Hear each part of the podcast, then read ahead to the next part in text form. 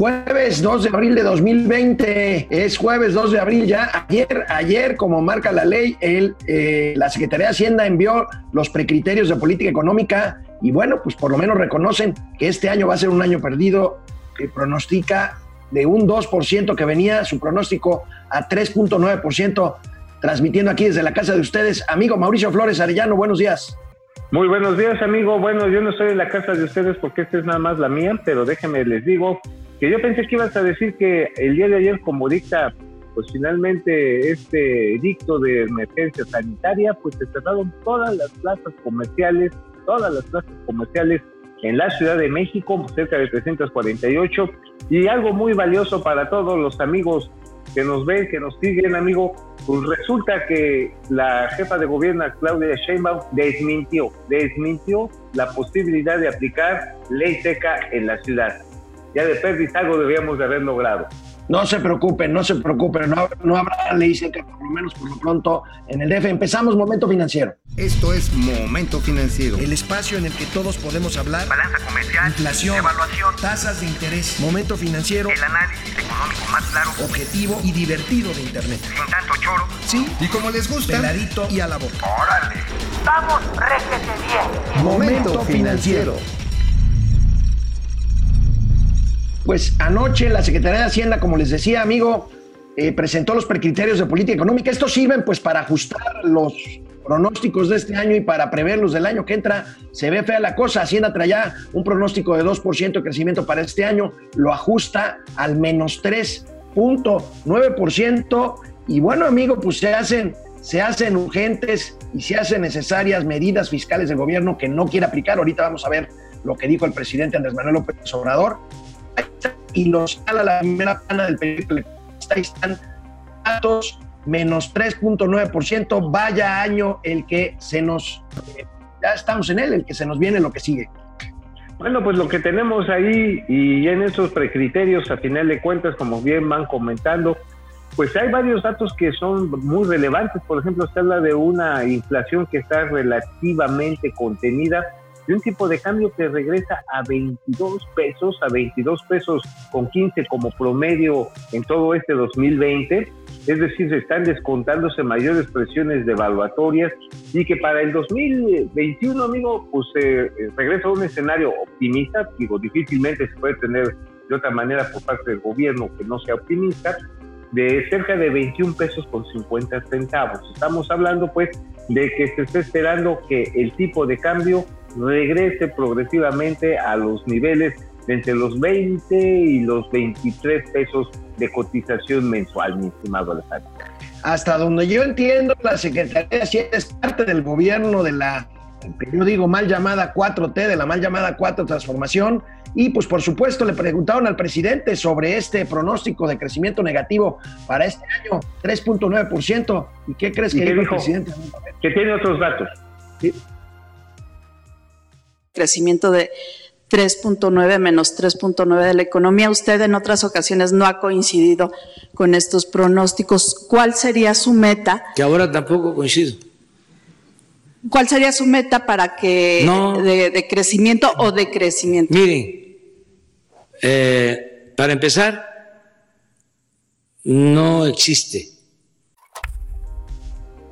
Pues este, pues ahora sí que yo no entiendo qué es lo que le están diciendo a la Secretaría de Hacienda con estos, eh, bueno, con la propia posición del gobierno, del jefe del gobierno mexicano, que es el señor Andrés Manuel López Obrador. Aquí hay otros datos interesantes, por ejemplo, se apuesta todavía en esta misma pues en esta misma plataforma de información que plantea la Secretaría de Hacienda para el año que viene, que la producción petrolera en nuestro país va a ser de 1.850.000 barriles promedio diarios y pues que para el 2021 vamos a andar arriba de los 2 millones. Realmente se está haciendo una apuesta muy importante y que el precio del petróleo, si bien se acepta que estará por ahí de los 22 dólares en promedio este año, vamos a ver, ojalá que se logre, el año que viene estaría en 30 dólares por barril. Estas son una de las variables más difíciles finalmente de establecer por cualquier presupuesto porque pues el precio del petróleo, aunque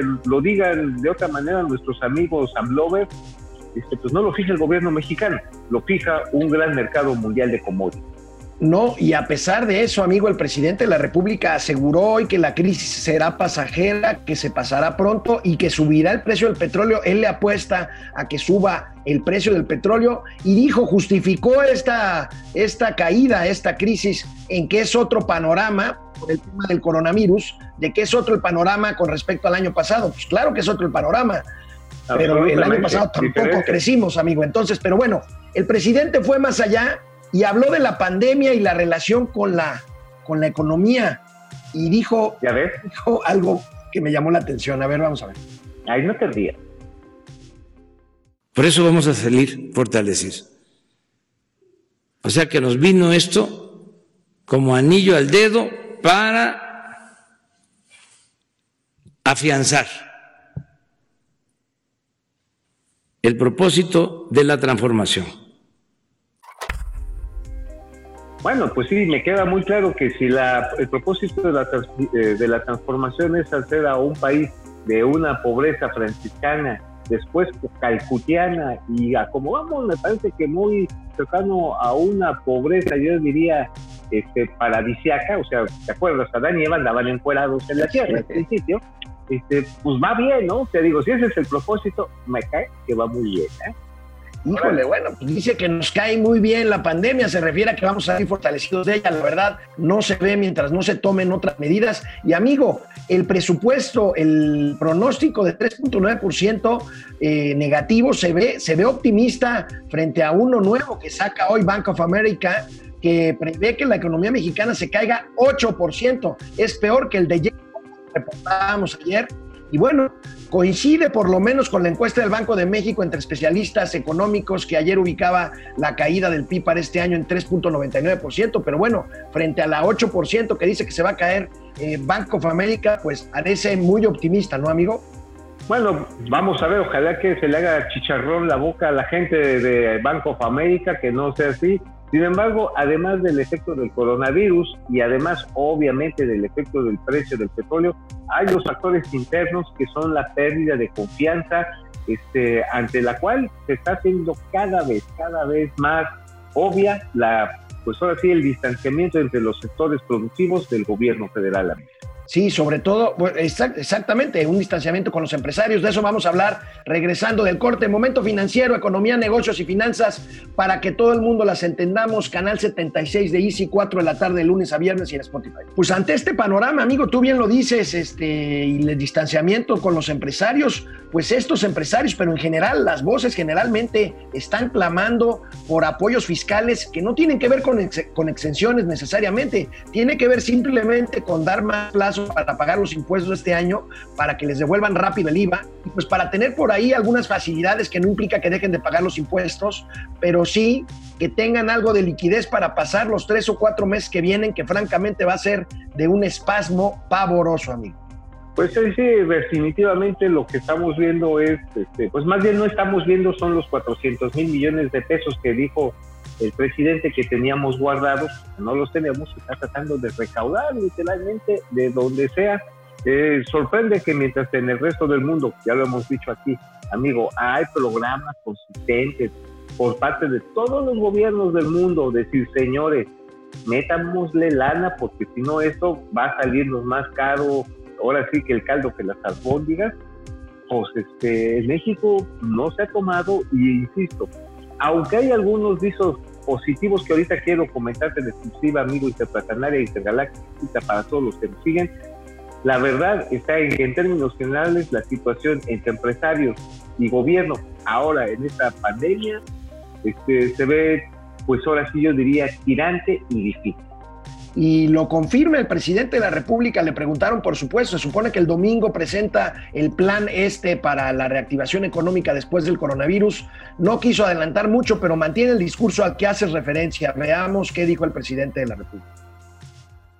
Voy a hablar de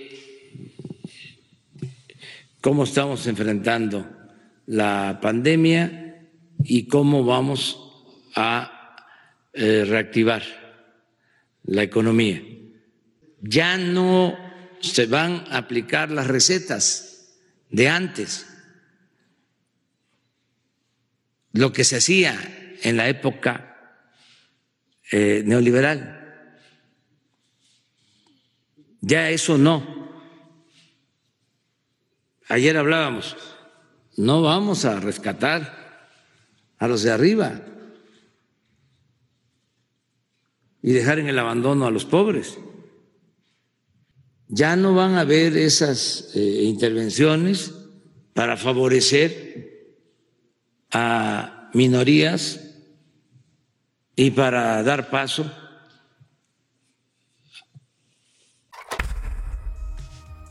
Oye, ¿no era eh, el mismo presidente que, que hace dos días decía que quería la unidad de todos los mexicanos ante el problema de coronavirus?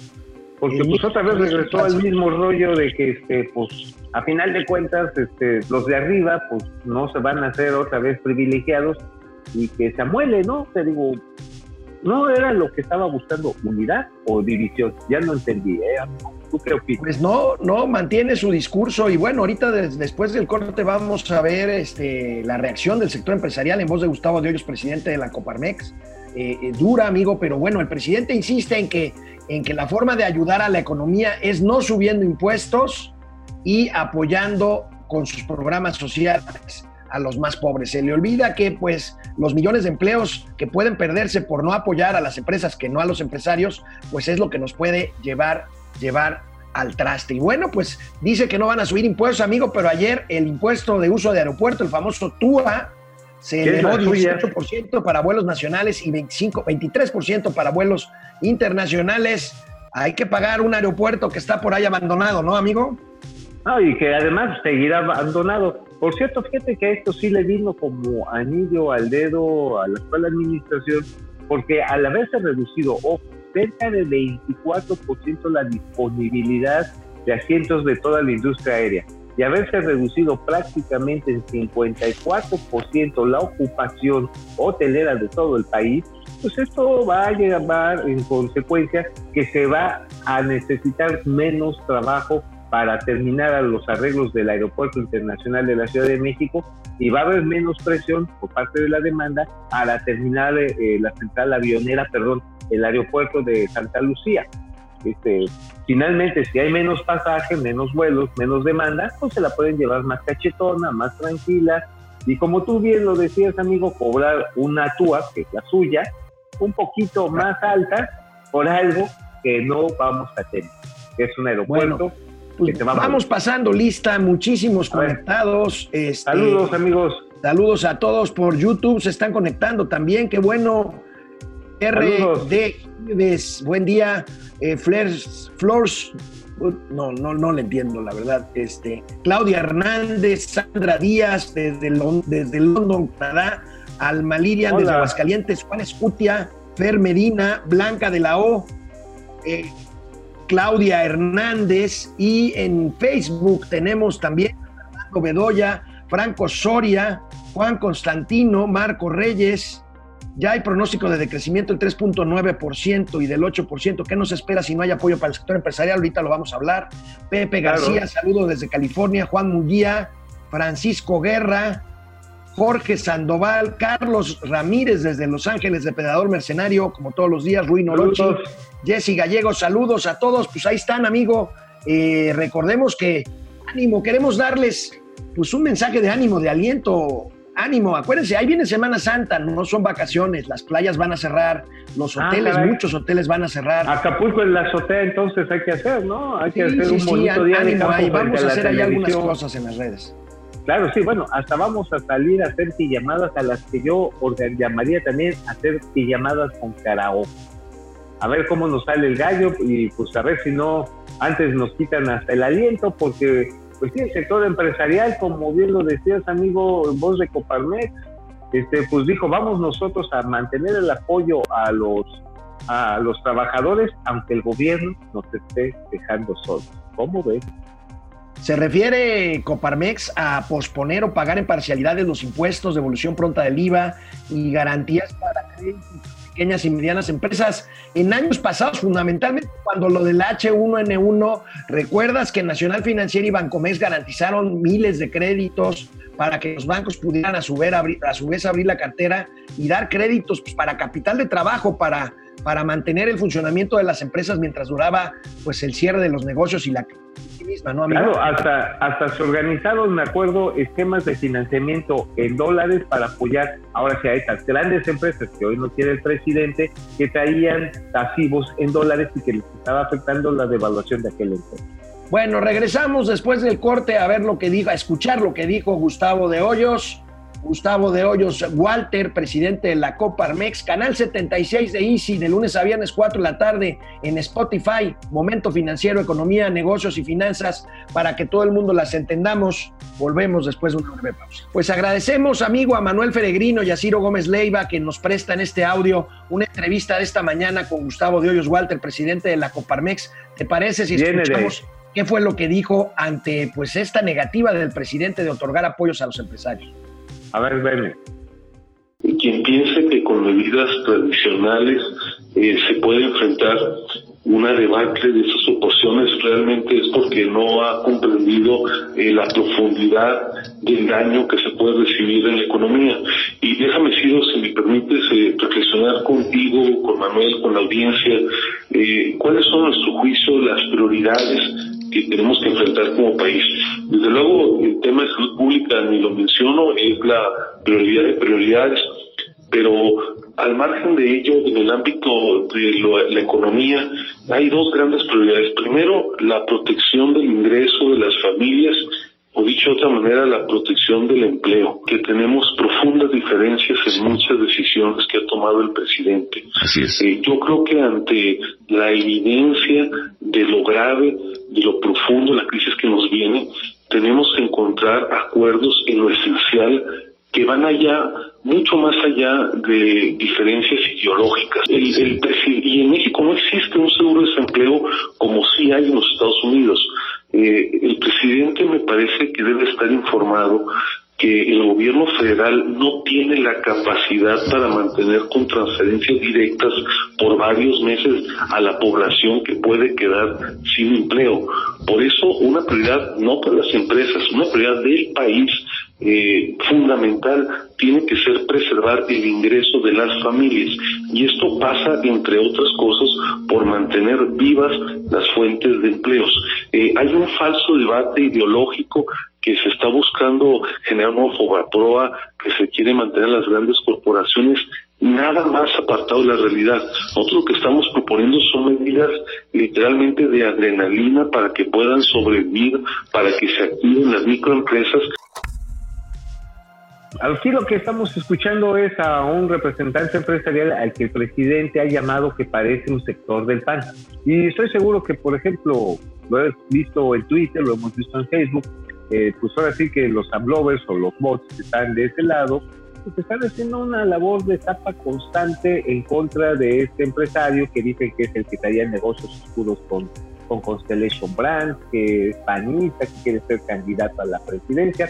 O sea, realmente, pues, este, pues tampoco está abonando mucho el sector este, gubernamental para este diálogo necesario al que se refiere el presidente de Coparmex, que ahora dicen, híjoles, pues nosotros vamos a tratarles de pagar completito, ahora sí que sin copete, pero completito a los trabajadores, los salarios en este largo periodo en el que no hay ventas, vamos a procurarles pagar. Pero pues si no van a poder pagar, además se ahorcan de liquidez, pues estas empresas no van a sobrevivir mucho, ¿eh? Y de esto justamente hablaron ayer eh, Hugo López Gatel, el subsecretario de Salud, este que ya lo vemos hasta en la sopa, se hizo acompañar de la secretaria del Trabajo y Previsión Social, Luisa María Alcalde, para hablar justamente de este tema de los salarios de las empresas. A ver, vamos a ver. Y por ello sabemos claramente que esta etapa será difícil, sobre todo para aquellos comercios, para aquellos pequeños negocios y para las trabajadoras y trabajadores que viven al día. Es un momento clave para que todos actuemos con la solidaridad máxima y también eh, con el entendimiento mutuo. De acuerdo a la Ley Federal del Trabajo y en el entendido de que la autoridad sanitaria declaró una emergencia sanitaria por causa de fuerza mayor, no hay fundamento legal para separar a los trabajadores o para dejar de pagar salarios. Tampoco es aplicable el criterio del pago únicamente de salario mínimo. La obligación general debe ser pagar el salario íntegro en el entendido de que pudiesen existir circunstancias que los obliguen a llegar ciertos acuerdos entre ambas partes. Siempre pensando que las y los trabajadores, el salario es el sustento que tienen para ellos y para sus familias. Eh, ponemos a disposición también eh, estos números, primero de la Procuraduría de Defensa del Trabajo y también de la Secretaría del Trabajo, para poder orientar y también que sean espacios de concertación. Sabemos de antemano que para las empresas o negocios pequeños puede ser una carga importante en términos financieros, porque también no van a tener ganancias durante el periodo en que se suspenden las actividades laborales. Pero hay que estar conscientes que tenemos que estar unidos. Pues será unidos en el desempleo, amigo, porque si una empresa, como dijo el señor Hugo López Miau, perdón, Hugo López Gatel, este, finalmente de que pues, si no tienen ventas, no tienen ganancias, pues tampoco les va a dar para pagar salarios. Ese es un problema que se deriva cuando una persona, un funcionario público, no ha tenido praxis en el sector privado. Cree que el dinero se genera por, ahora sí, de manera espontánea y no es producto de una larga cadena de proveedurías, de clientes, de mercados al cual hay que enfrentar cotidianamente cuando se es empresario. Cuando siempre se ha sido académico, funcionario, pues el dinero pues aparece y cantar. El asunto, amigo, es qué va a pasar si estas empresas quiebran.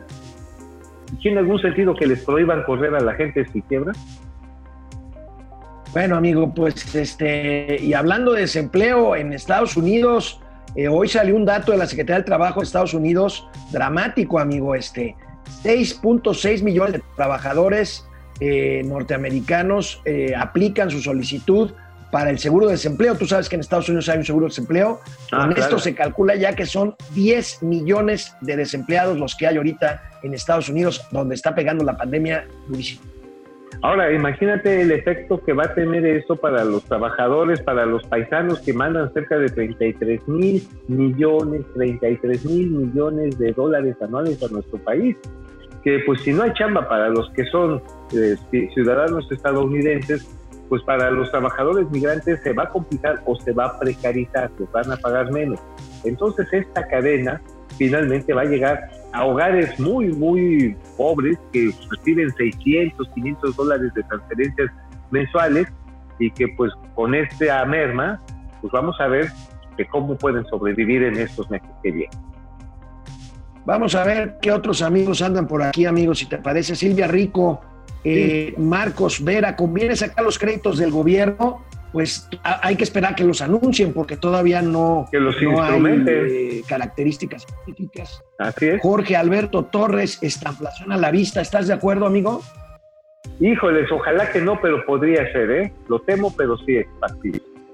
Muy factible. Daniel Rosas, Luisa María Alcalde de lo mejor de la 4T, Elton Rosas, Lulú GB, Alex Bautista. Bueno, amigo, pues este, aquí seguimos, ánimo a todos, ¿no? Yo creo que hay que darles un mensaje de, ánimo a leer mucho. Este, traten de Hacer leer planes para salir adelante entre nosotros. Así, nos vamos a ayudar. Nos vemos mañana, ya viernes, aquí en Momento Financiero. Vamos, réjete bien. Momento Financiero.